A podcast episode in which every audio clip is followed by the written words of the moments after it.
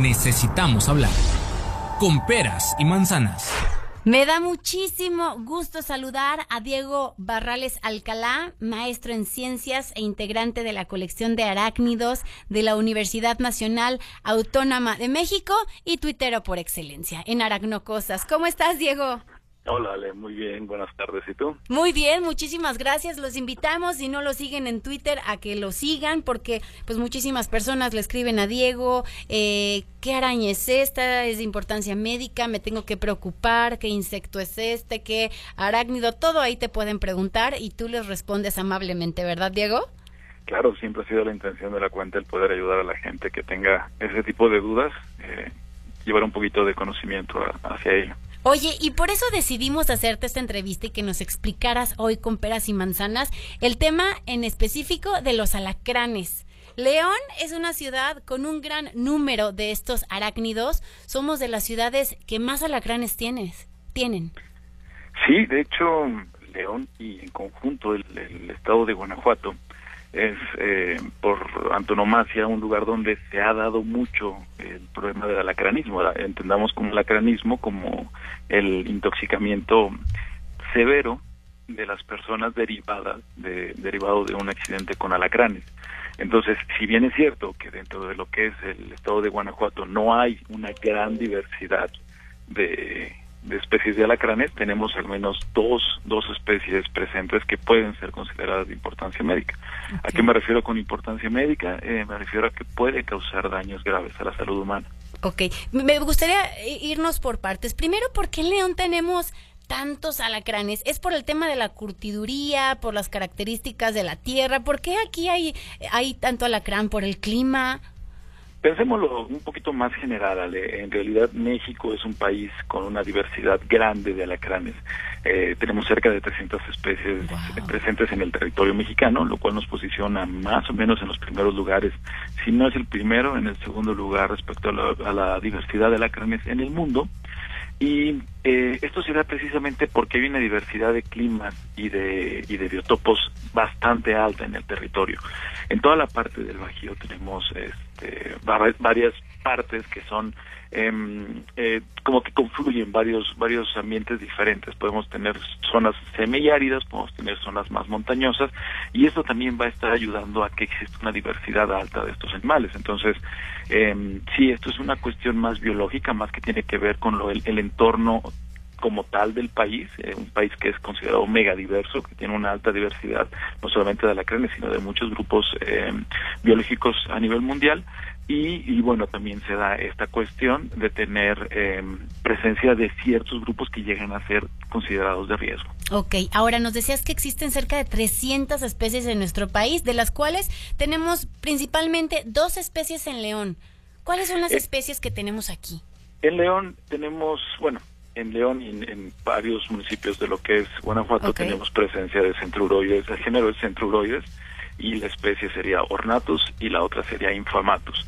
Ahora, em, en México este, este género está presente más o menos con unas 40, 43 especies. Y de esas 43 especies que se pueden considerar de cierto riesgo para la salud humana, cerca de 16 son consideradas de alto riesgo. Quiere decir que su veneno es altamente tóxico. Dentro de estos 16 se encuentran estos dos que te estoy comentando, Centruroides ornatus e Infamatus. Ok, ahora he visto varias imágenes que te envían a través de Twitter de varios estados, no solamente de aquí de Guanajuato, en donde te preguntan, ¿este alacrán es venenoso o no es venenoso? Y entonces he visto que algunos intentan explicar de que si tienen doble aguijón, que si tienen un aguijón, que si son más güeros, pero que si son más grandes. Platícanos por favor de las dos especies que tenemos en León y en varios municipios de Guanajuato, si son venenosos o no son venenosos? O de importancia médica, que es el término que tú utilizas en, en tus tweets. Sí, claro, es que hay que mencionar que todos los alacranes son venenosos. Ok, eso es importante. De, las cerca de, dos, de 2.300 especies que se conocen a nivel mundial, todas tienen glándulas de veneno, pero dentro de esta diversidad son pocos los que tienen un veneno que puede causar daños graves a la salud humana, que sería el caso de los centruroides. Ahora, hay una manera más o menos sencilla de poder reconocer estos animales, que es eh, un poco con lo que comentan de las características eh, que podemos apreciar. Y eso que dicen del doble aguijón, en realidad lo que estamos observando es un tubérculo subacular, que es precisamente como un tipo de chipote que está en la base de lo que es el aguijón, que algunas de estas especies lo presentan muy, muy marcado, en otras se ve un poquito eh, disminuido, pero sí se llega a apreciar. Otra de las formas, otra de las características que podemos apreciar es el aguijón, que es más curvo que en otras especies, quiere decir que sería como un tipo de media luna. Y también en estas dos especies que están presentes eh, específicamente en Guanajuato, sí vamos a ver un bandeado diferencial de color en lo que es el dorso, lo que sea entre comillas el lomo, sí vamos a ver unas bandas ahí presentes de un color más claro. Todas estas características nos pueden ayudar a poder identificar una de estas especies. Ok, ahora quiero hacerte algunas preguntas que también eh, me han hecho a través de redes sociales a lo largo del día. Eh, bueno, primero que nada, ¿qué hacer en caso de una picadura? Si dices que los que tenemos aquí en Guanajuato sí son de importancia médica, pues ¿qué tenemos que hacer? Pues mira, lo primero, tratar de, conservar la calma. Eh, Guanajuato y en realidad muchos de los estados que tienen presencia alta del problema del acranismo tienen protocolos ya muy bien establecidos de reacción inmediata hacia lo que es este tipo de problemas. Tratar de mantener la calma, tratar de agarrar al animal, porque es importante también poder tener evidencia de qué animal fue el que nos picó. Lavar la zona, digo, esto es preferentemente, ¿no? Aunque no lo, muchas veces no lo podemos agarrar, pero preferentemente tratar de agarrar, agarrarlo, lavar la zona con agua y jabón, no colocar ningún tipo de remedio casero, existen una cantidad enorme de remedios caseros que la gente puede o llega a utilizar. Muchos de esos pueden llegar a enmascarar o a complicar los cuadros de envenenamiento. Entonces, no aplicar ningún tipo de remedio casero y acudir a nuestro centro de salud más cercano. La, la Secretaría de Salud del Estado de Guanajuato tiene una línea específica para poder atender los eh, accidentes relacionados con el acranismo. Es importante que la gente conozca porque puede hablar para que para que reciba una atención inmediata de a dónde poder acudir y en dado caso también a qué signos estarle poniendo atención. Normalmente en Guanajuato donde se recomienda acudir es a la Cruz Roja, ¿no? Que es donde normalmente tienen el antídoto. Sí. Ok. Ahora, mencionabas eh, lo que no debemos hacer, ¿no? O sea, ¿cuáles son las cosas que tú has escuchado o has leído en tu cuenta de Twitter que son como las cosas que te preguntan, ¿debo de hacer eso y que dices no? Yo he escuchado una que es tomar leche. ¿Sí o no? Siempre que algo nos pica, toma leche. Toma leche. Bueno, sí, tomar leche también se puede eh, pensar por ahí eh, que se puede llegar a aplicar algún tipo de antihistamínico que puede llegar a, contrarrestar la reacción, eh, que digamos que sería algo que en algún momento se puede llegar a explorar médicamente, pero que tiene que ser un médico que después de, de una exploración directa del paciente pueda llegar a, utilizar, pero de los remedios más estrambóticos que yo tengo conocimiento es eh, creo que el, más estrambótico de todos es montar un burro al revés. Es, ah, no, no, realmente no, no le encuentro mucha. Oye, es más difícil encontrar al burro que encontrar el antídoto en algún eh, hospital. bueno, sí, en algunos, en algunos lugares claro, que sí. En otros, eh, por ejemplo, es aplicar ajo. El, el ajo tiene propiedades que son antibióticas, pero que en algún momento puede llegar a ensuciar también la, la zona de la picadura. Y eso pudiera llegar a producir en algún punto algún tipo de infección o reacción hacia los componentes. Entonces, eh, eso también lo tenemos que evitar. Eh, hay personas que dicen, no, pues destroza el alacrán y úntatelo en la, en la zona de la picadura. Eso, pues obviamente nos va a poder producir una infección que puede agravar la, la situación. Ajá. Entonces, dime. Es que, ¿sabes? Otra cosa que se me ocurrió ahorita, que por ejemplo tú nos dijiste que si nos picaba un alacrán, tratáramos de capturarlo para llevarlo con nosotros al hospital. ¿Tienes algún consejo de cómo podemos capturar a un alacrán? Digo, porque puede picar a alguien más de la casa, ¿no? Si le picó a lo mejor al hijo, a la hija y el papá intenta agarrarlo, también puede intentar picarlo a él, ¿no? Bueno, sí, el, consejo es que nunca se haga directamente con las manos, o sea, no tratar de agarrarlo directamente, sino hacernos, eh, eh, ayudarnos de herramientas como puede ser un frasco, un vaso, un bote y una hoja de papel. Eh, algunas veces tenemos, dentro de las fobias que tenemos hacia estos animales, tenemos la idea de que va a saltar, de que va a correr más rápido que nosotros, de que de alguna manera va a lograr burlarnos y ponerse atrás de nosotros y subírsenos y, y empezamos a, magnificar realmente eh, lo que es este animal. Estos animales no son más rápidos que nosotros, estos animales no pueden eh, eh, pensar, entre comillas, de la manera que nosotros podemos pensar para solucionar un problema y nosotros fácilmente con un frasco, con un vaso podemos ponerlo encima del animal para contenerlo y que no corra y después con una hoja simplemente deslizarla entre la superficie, digamos el suelo, y la boca del vaso. De esta forma vamos a poder contenerlo dentro del vaso, dentro del frasco, lo volteamos y es suficiente. Estos animales no pueden trepar en, superficies eh, lisas. Oye, ¿nos sirve una fotografía? ¿Nada más? Sí, una fotografía también nos puede llegar a servir, pero, em, por ejemplo, lo que luego llega a suceder en la, en la cuenta es de que eh, tiene un encuentro con un animal y lo primero que se hace, digo, porque es una reacción natural, es eh, matarlo, ¿no? Y matarlo, pues parece que hasta con un martillo, porque quedan los animales destrozados y ya no se pueden reconocer. Entonces, eh, un animal que no se puede reconocer, pues obviamente no podemos saber ya de qué se trata. Ahora, también está el caso de, como te comentaba, si no se puede eh, capturar el animal, no hay tanto problema porque por medio de clínica, o sea, de los signos que llega, llegan las personas a presentar del envenenamiento, los médicos que están capacitados, en este caso en, Guanajuato el, nivel de capacitación de los médicos, del cuerpo médico hacia las picaduras de lacranes es muy alto, pueden reconocer si se trata de una especie que está generando un envenenamiento severo. Entonces tampoco es así como algo tan necesario, pero siempre es, aconsejable. Y entonces siempre tenemos que ir al hospital, no hay que esperar a sentir estos eh, pelitos en la garganta como hay quienes dicen que es lo que se siente y que comience a cerrarse las vías respiratorias, no, es me pica un alacrán, voy al hospital, no hay vuelta atrás. De preferencia, de preferencia, porque como tú dices, ¿no? Eh, ¿Hasta qué tanto es tantito? O sea, ¿qué tanto podemos nosotros aguantar y decir, no, no pasa nada, no pasa nada, no sabes que sí tengo que ir?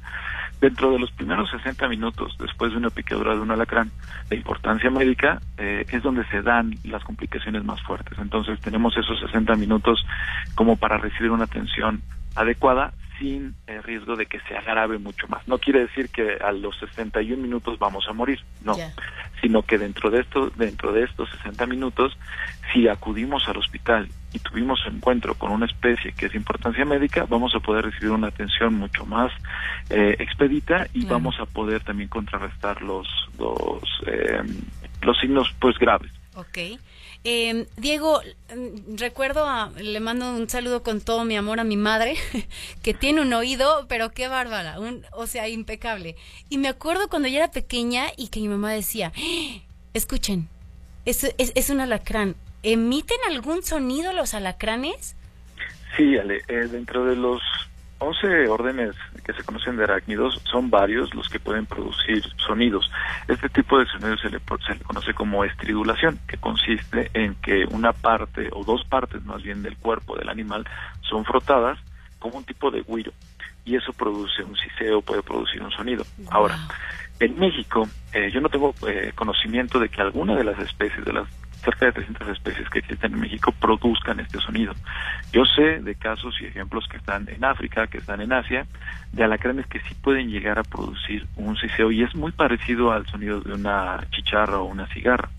Ahora, lo que puede pasar, eh, porque esto es una historia recurrente en México, eh, lo que puede pasar es de que algún insecto que esté produciendo un sonido de este tipo sea confundido o sea relacionado con un alacrán que sería más bien eh, mi teoría, no mi, hipótesis debido a esto que te comento de que no se ha documentado que alacranes en México produzcan este sonido. Ahora, eso no lo descarta del todo, o sea, puede ser que se esté dando y que simplemente no lo hayamos reconocido hasta ahora pero eh, el conocimiento que yo tengo ubica las especies que pueden producir estos sonidos eh, fuera del país, fuera de México. Ahora, otro mito, tú nos vas a decir si es realidad o mito, es que vemos un alacrán en casa y muchos dicen, seguramente por ahí debe de estar la pareja. ¿Andan en pareja o pueden estar solos? No, mira, eh, los alacranes no son animales sociales. Quiere decir que no se toleran entre ellos mismos por lo por Algo son alacranes, ¿verdad?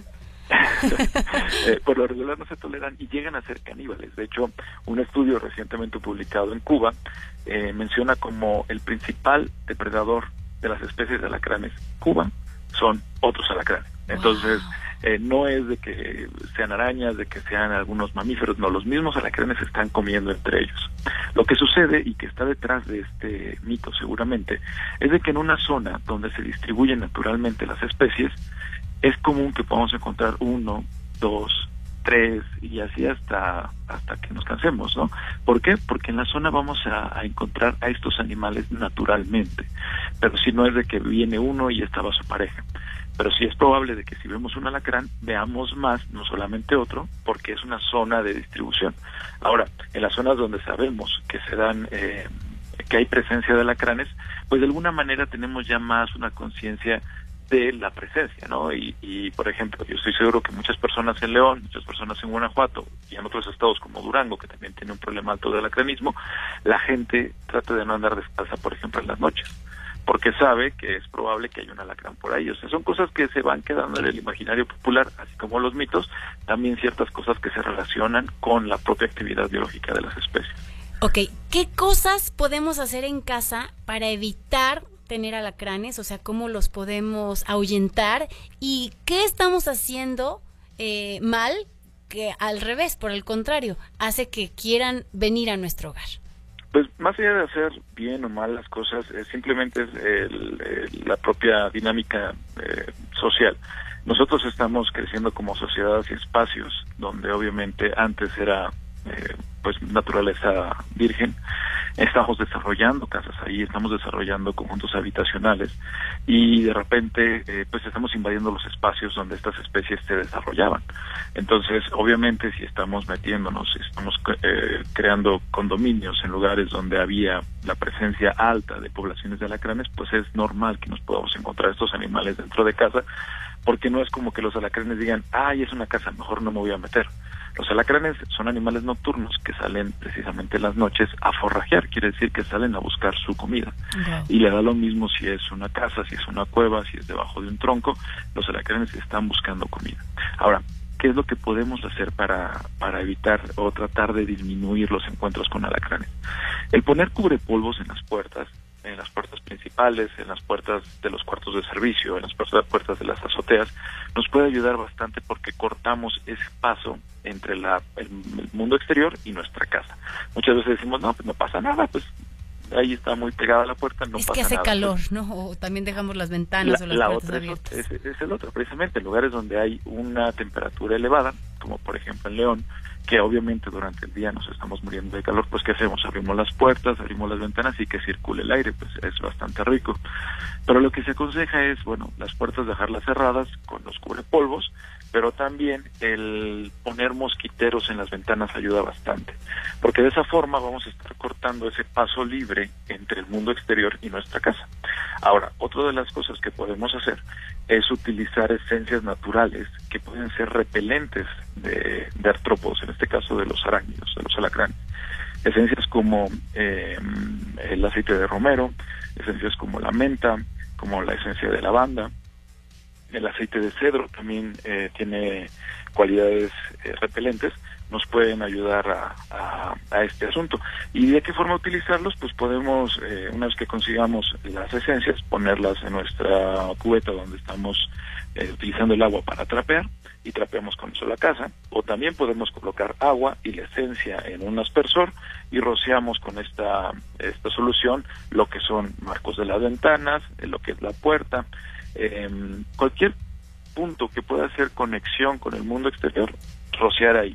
Entonces, de esta forma vamos a poder estar eh, pues tratando de evitar que entren a nuestra casa estos animalitos. Perfecto, pues ya se nos acabó el tiempo, Diego, todavía nos quedaron preguntas, pero bueno, ya no hay más tiempo. Eh, te agradecemos muchísimo que hayas estado con nosotros aquí en Necesitamos Hablar. Los invitamos a que sigan a Diego Barrales en su cuenta de Twitter, es Aracno guion bajo cosas, arroba aracno guion bajo cosas. Ahí te podemos pues mandar todas nuestras dudas acerca de arácnidos, de insectos y demás, ¿verdad?